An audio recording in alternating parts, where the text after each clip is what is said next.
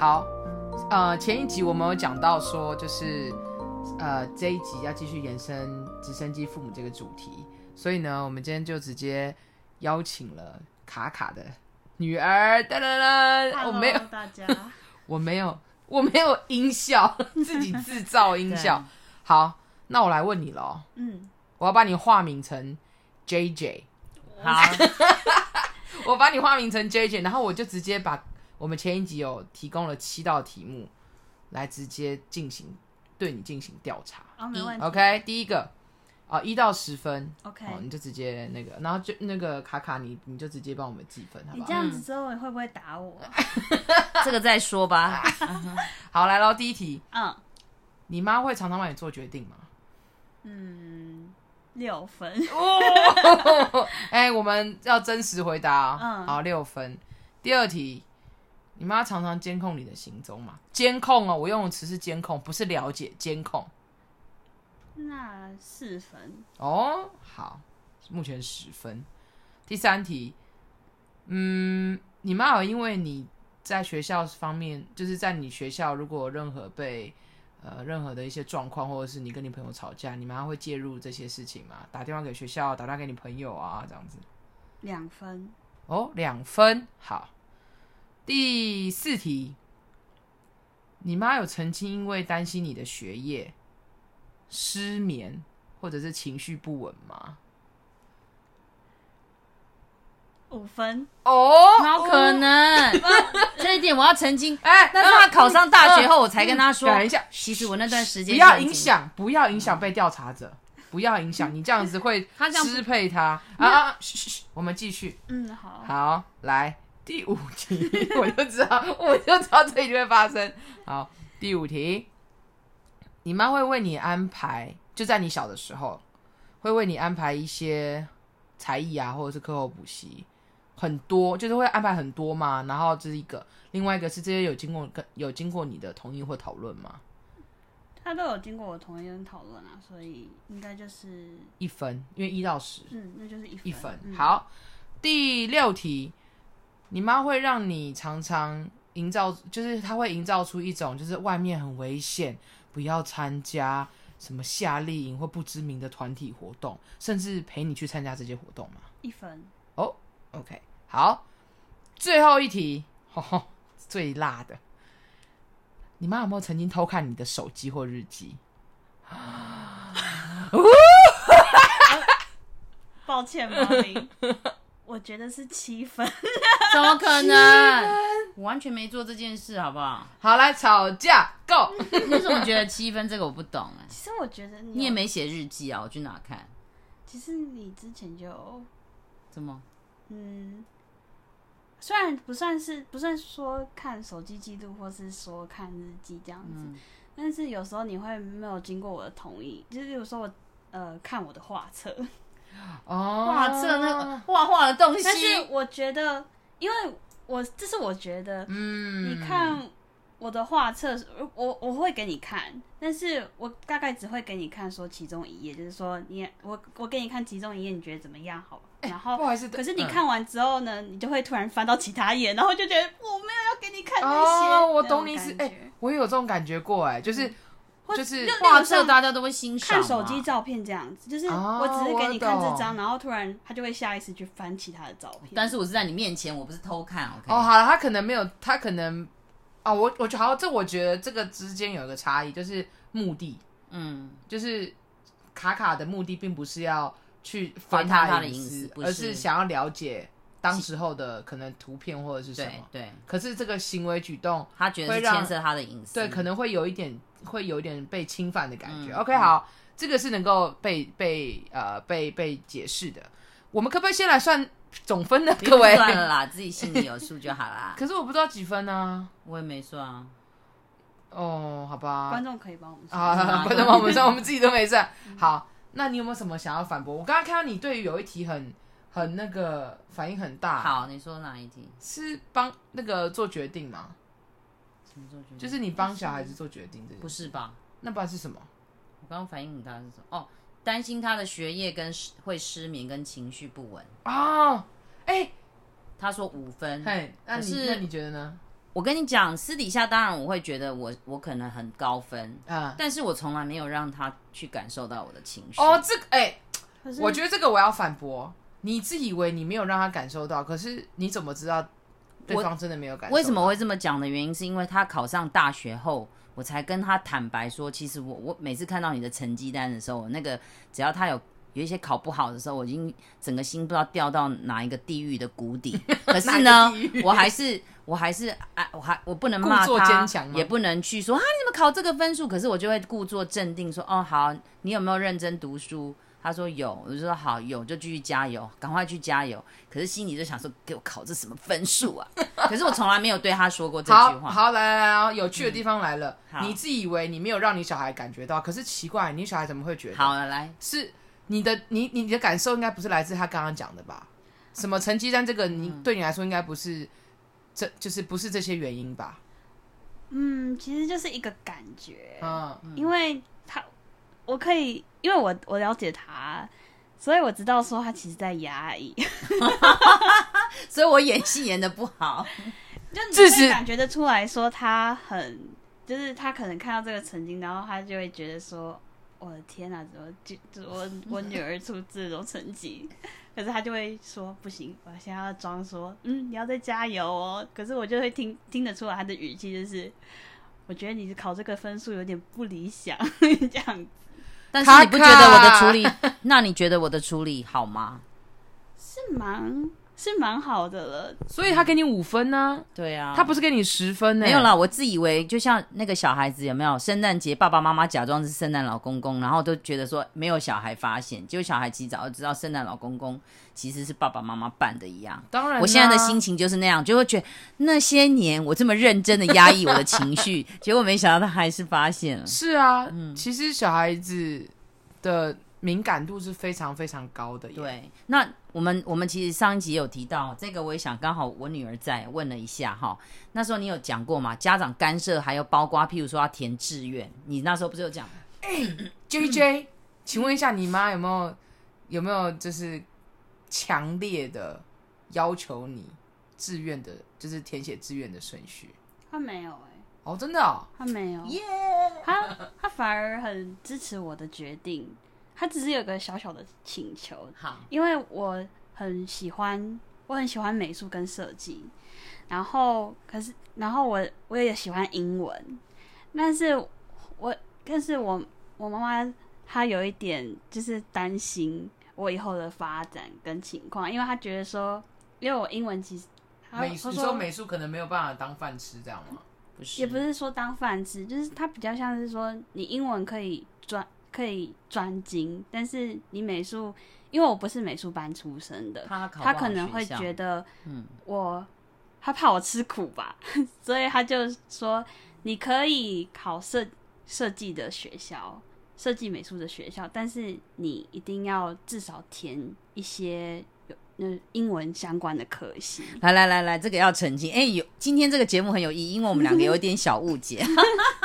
其实当时我会叫他填这两个的原因，不是为了未来出路，我是担心他的成绩可能没有办法，因为他不是美术班出身，然后他他只有利用课余的时间去加强他美术，他还有他的热爱，我担心他报不到学校会落榜。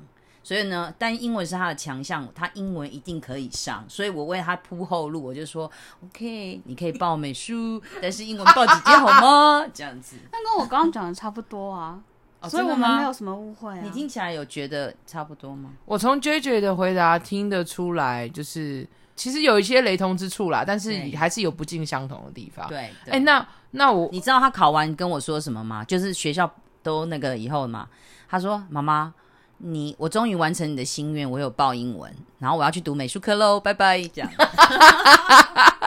哎、欸，其实这跟我的那个研究所也很像、欸，哎，就是我我跟你讲，我真的很我要跟你们分享哦，就是我那个时候报研究所，我很明确知道我要报什么系所，因为我就是想要报这个嘛。嗯、可是因为我们，可是我住的地方附近的学校真的有呃有这样的系所学校真的不多，然后我就跟我我就跟我爸妈讨论。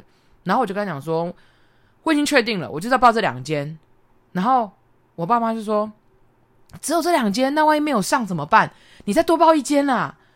我就说为什么要多报一间？那间也不是我想上的啊，我上了我也不会去啊。他就说啊，你就是多报，你这样子哈，哎，几率比较高，你这样子也比较有后路。然后父母都是想后路，对，到底有多少后路呢？我跟你讲，人生就是要没有后路，你才能往前冲，因为你知道你没有后路了。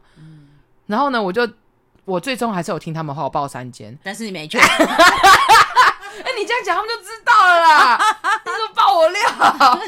对，我第三间没有去，我报给他们看。但是我我哎，我申请那两间我都有上啊。不过那是你忘记了吗？你有报，你忘记，我有报，我有忘记，但是就代表故意忘记，不是，就是我心态上，我根本就没有把这些纳入我考虑，因为我就真的不想去、哦、啊。为了你们，好吧，那我也就报了。但是我自己很，我自己很清楚知道，我自己想想想要就这两间，所以对不对？哎，J J 欸、有没有？那还好，你不是我小孩、欸。这个地方，这个地方不想要让其他人听到的话，这个地方剪辑师请剪掉。不行啊，剪不了这笑声。哎、欸，你如果是我们家 J J，我可能会得心脏病，你知道为什么吗？为什么？因为我有跟他说，你可能报几间是外文的比较拿手的，你也可能随便答应我，可是根本没有去。不会啊，就就就面试就很听话。我这个人就比较叛逆一点。嗯，真的小孩的个性不同，可是你父母也是很尊重你啊。对，我不觉得我父母是直升机父母。那我现在问你们两个一个问题哈，先从 JJ 开始问好了。JJ，你觉得我卡卡是一个直升机父母吗？我觉得不是啊。你要讲理由，不然旁边的人可能会以为我在旁边瞪着你。哦，对，好，你说，应该是说你有些地方是，然后你有些地方不是。好，是是的地方在哪里？是的地方比较像是，就像刚刚你问我那些问题，那多不多啊？比例高吗？其实，其实已经算很少了啦。谢谢谢谢，还好。我我觉得父母，因为你起码还会让我想自己思考，说我以后想要干嘛，或是怎么样子的。但是。嗯呃，你有些像你有些地方，可能我会觉得你侵犯到我的隐私或者什么的，可能你还是要注意一下。好，好，这边哎，这边让我讲一下好不好？就是、嗯、呃，会之所以直升机父母会变成一个词的原因，是因为过度教养或者是过度介入子女的生活，嗯、才会有直升机父母这个词出现。所以呃，直升机父母这个概念是。在台湾会不断的被这样子鲜明化，还跟台湾有一个现象很有关，就是台湾少子化的问题。对，不过我真的要讲，我我也要替这群，我觉得大家不都不愿意被冠上直升机父母，但是我觉得我们凭凭良心讲都是直升机父母。为什么？嗯、我们只是压抑住我们自己，小台跟大台嘛。对，不是因为我们知道未来孩子的路是要靠自己走，所以我们让这个直升机先停下来，你知道吗？虽然很想开过去啦，什么意思啊？可是。好抽象哦，好抽象，就是我们真的很想时时刻刻保护他们，但是我们都告诉我们自己，孩子的路一定要我们的放手才能走得坚强，走得稳定，嗯嗯嗯、所以我们逼我们自己不要成为直升机父母。嗯，那我问你哈，嗯，请问一下你，你觉得你父母是不是直升机父母？没有，我刚才讲了，我觉得他们不是直升机。那你要讲理由啊？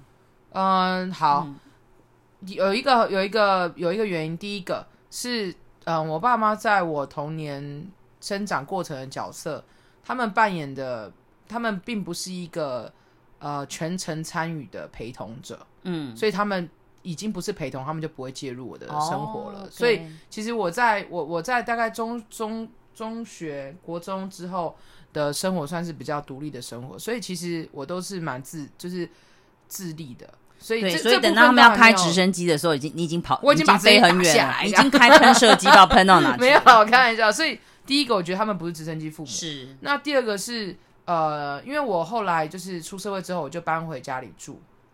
因为前阵子我就是在出社会前，我就去旅，行了很多地方。对对。然后就是飞回来，有没有？总是、嗯、总是要回家的嘛。对，是的。所以在那个时期，其实有一阵磨合期。呃，那那个磨合期，我并不会觉得，我仍然不觉得我我父母是直升机的原因，是因为。呃，刚好我觉得是一个年纪吧，那个年纪到了，是一个到了一个，就是我们都彼此成年，然后我们可以不论是好好的沟通还是激烈的沟通，但至少我们的耳朵都是打开的，嗯，然后我们的我们的感官都是打开，所以我们可以感受到彼此目前的情绪是什么。哦，对，所以你要经过沟通，沟通很重要。我，我觉得直升机父母有一个，就是前一集我有讲到。直升机父母有一个呃，在亲子教育里面有一个第一个问题就是信任，嗯，然后第二个是单向的收，就是单向的收集资讯。是所谓所谓叫单向收集资讯，就是父母只单向收集自己的资讯，他不收集小孩子的资讯，也就是说他的感官啊，只收集身自己身上的，他只带他可能没有察觉，他没有察觉小孩子的的需要跟跟感受是什么，所以他的感官是单向的收集。嗯嗯，所以我觉得这是两个。两个两个问题，对你你讲的真的很对，因为这些直升机父母其实也很痛苦。为什么？他所有的心力其实都放在孩子身上。那我觉得借由这一集，我也想告诉大家，就是说，直升机父母真的不小心，我们都会越那个界。嗯，但是真的就像刚刚叶子说的，我们真的要随时随地的去了解孩子的全面，嗯，然后去接纳孩子之外，要跟孩子多沟通，信任就是一个非常重要的关键。对，我呃。我觉得刚好还有一个有一个地方我想要讨论，就是因为我们是我们是老师，是，所以我们在孩子求学阶段的过程，其实我们是第二个父母，第二个父母看到这个孩子的角度又更多，是，是看到他第一就是他他的养生父母看不到的地方，因为小孩子到学校，学校就是一个缩小的社会，他在他在这个社会里面是怎么样跟其他人互动，其实对。爸妈来说，很多时候是不了解的，所以他们会担心。嗯，如果又基于前面这两个因子，不信任跟单向的收集自己感官的讯息，其实就会常常衍衍生出一些亲师跟师生的问题。嗯，因为爸妈就是会可能在工作工作的时候已经很已经压力很大，然后又突然接到老师一个讯息。爸妈就开始打开那个无限的那个想象想象空间，然后就开始夸大所有的事情，嗯、特别放大跟他孩子相关的一切事情。其实我真的很建议，就是父母当然关心孩子是对的，但你要想想，不管他在学校或是在他人生过程中发生一些问题，你应该先第一个不是急着打电话去学校，或者打电话去对方的家长或是他的朋友，嗯、而是第一个时间你应该跟好孩子好好坐下来。问问发生什么事情，客观的问问题，对，客观的去了解，嗯、让孩子知道说，呃，当我遇到真的也也许问题是很严重的，可能在学校，嗯、但是你透过你跟孩子互动，你发现这个问题太严重，我必须跟学校联系，我觉得这是值得要去做的，对，对，所以你能够掌握孩子跟他的信任感是好的，我相信有很多的问题就你就不会再这么这么无限大的去担心跟干涉，对，然后另外一个是呃，但是不容易啦。对对对对对，但是这是一个理想值嘛，我们都是朝着理想前进。你看，我到现在，我女儿还是觉得我有点直升机父母的影子吧，对吧？嗯，其实我也不瞒大家说，难免父母真的会越那一条线。嗯，对。好了，你这样讲啊，我也比较理解一点。要不然我以前就是在还没成为老师以前，我是一个非常愤世嫉俗的愤青，我就觉得啊，这世界怎么会这个样子啊？这样子。好，但是我好回，我就是那个主题拉回来，是就是呃，家长跟老师。是需要合作，嗯，然后就我相信大家都知道一件事情，就是事呃事情有很多个面相，需要拼凑所有的面相，是需要打开你的耳朵，接纳不同的声音。是的，所以呃，特别是你的孩子，如果在不论是在家里以外发生任何事情，第一个良心的建议、诚心的建议，就是你先打开你的耳朵，先倾听不同的声音。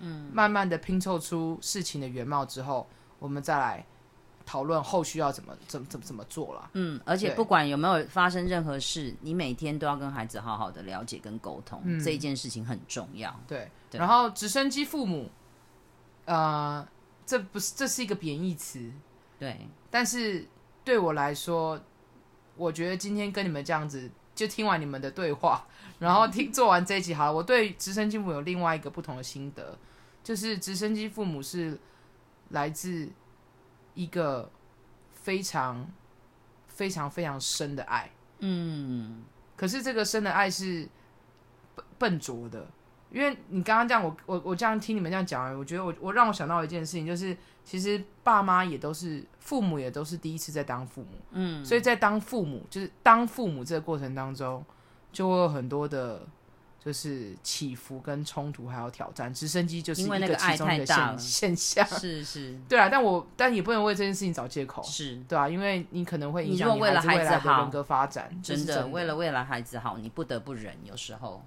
忍哦，对你们来说是忍，就是忍住不要跨越那个 那个线。好好，了解了解了解哦，好，OK。嗯，这一集很辛辣，请问一下 JJ，你有对你妈什么想说的吗？其实你已经做的很好了，只是有一些地方要注意一下。对呀、啊，所以嗯，谢谢，我也从这边多了解，原来我还是有直升机父母的影子啦。哦，太好了，我真的是好、嗯、好想拭泪哦。啊，没有了，没有。好，那我们就到我们这一集就我们这一集花了将近四十分钟。等一下，你爸妈虽然没在这，有没有对你爸爸妈妈说什么？妈妈，就是他们是最伟大的父母。好，对，这样子。OK，, okay 我这个人不善言辞。好，我要做结尾了。OK，OK，OK，、okay? okay, 这集到这里了，谢谢，我们一起拜拜了，拜拜。拜拜。